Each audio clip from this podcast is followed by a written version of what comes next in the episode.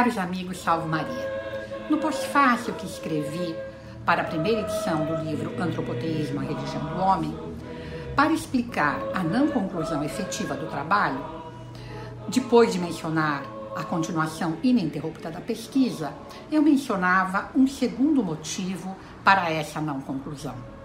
Dizia eu então: o segundo motivo são as pessoas, as pessoas de perto e as pessoas de longe, os amigos e os inimigos. O professor, como era chamado com carinho e respeito pela imensa maioria de seus alunos, estava sempre cercado de gente.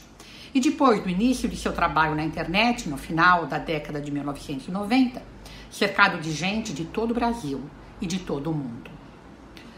E as pessoas tinham dúvidas, perguntavam, atacavam, questionavam, apoiavam, pediam. E era preciso responder-lhes, era preciso atendê-las.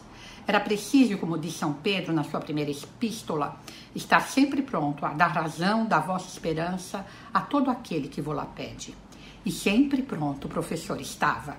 Muitas vezes deitava-se tarde, levantava-se ainda de noite, escrevia por horas seguidas para responder a um ataque, para elucidar um amigo, para afastar uma dúvida, para consolar uma aflição, para apoiar uma luta.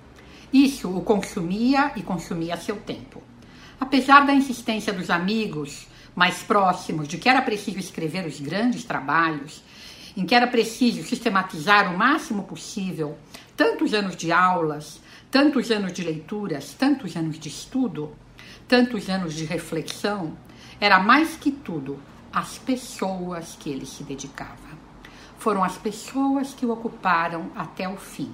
Ele dizia que sim, que ia escrever, mas continuava respondendo às cartas. Sim, respondendo às cartas.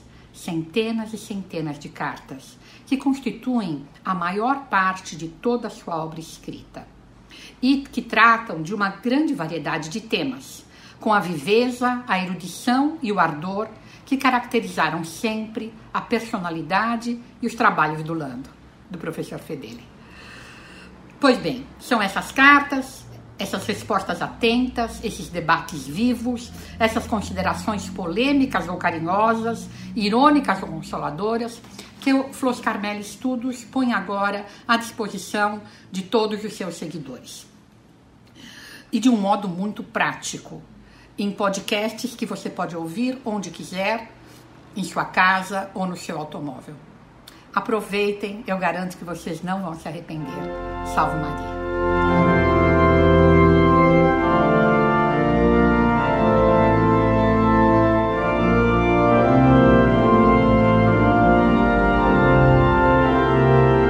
Você acha correto católicos criticando católicos? Não somos uma mesma igreja? O caro irmão dispara críticas e mais críticas a um movimento eclesial reconhecido pelo Vaticano e reconhecido pelo Papa, como se você fosse o dono de toda a verdade. Hoje em dia, é grande o número de agnósticos em nosso país e no mundo inteiro. Cada vez mais, pessoas se desviam da verdade absoluta do universo. Deus. Eu não consigo entender por que nossa igreja tem o perdão pela confissão. Pelo que eu sei, o único que pode perdoar é Deus. Admito ter ficado um pouco surpresa ao ver sua opinião sobre todos os tipos de rock. Me admira uma instituição católica, geralmente tão coniventes com o mundo, com essa opinião tão rígida. O senhor se acha cristão? Pois o cristão, caso o senhor não saiba, é aquele que acredita em santos como o senhor Dr. Plínio, senhora Dona Lucília e o senhor João Cladias.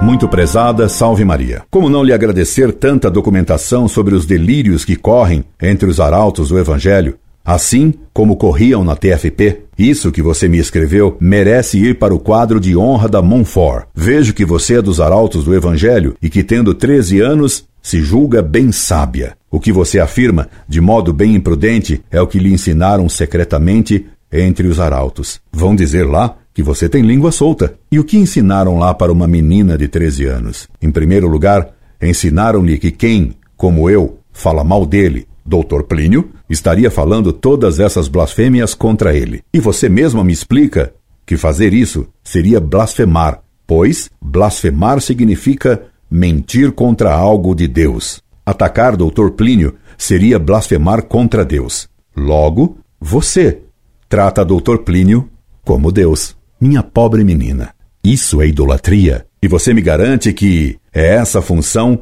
que o senhor Dr. Plínio teve aqui, na terra, se espelhar em nosso Senhor Jesus Cristo, que foi para isso dar exemplo e para a remissão dos pecados. Então, entre os arautos do Evangelho, se lhe ensinou que Dr. Plínio espelhou a Cristo para dar exemplo e para a remissão dos pecados. Logo, Plínio, como Cristo, seria redentor dos pecados. E você conclui que eu, não crendo nisso, eu é que seria protestante. Minha cara, o que lhe ensinaram os arautos do Evangelho é idolatria. Isso não é doutrina do Evangelho de Cristo, e sim do Evangelho de Doutor Plínio, segundo Esconamilho. Escreva-me mais, revelando outras loucuras desse Evangelho que não é o de Cristo e que se ensina lá dentro. Mas lembro-lhe que São Paulo escreveu e ensinou que, se alguém ensinar um Evangelho diferente do que vos temos anunciado, isto é, diferente que o Evangelho de Cristo, anatema sit. Incorde, Jesus Semper, Orlando Fedeli.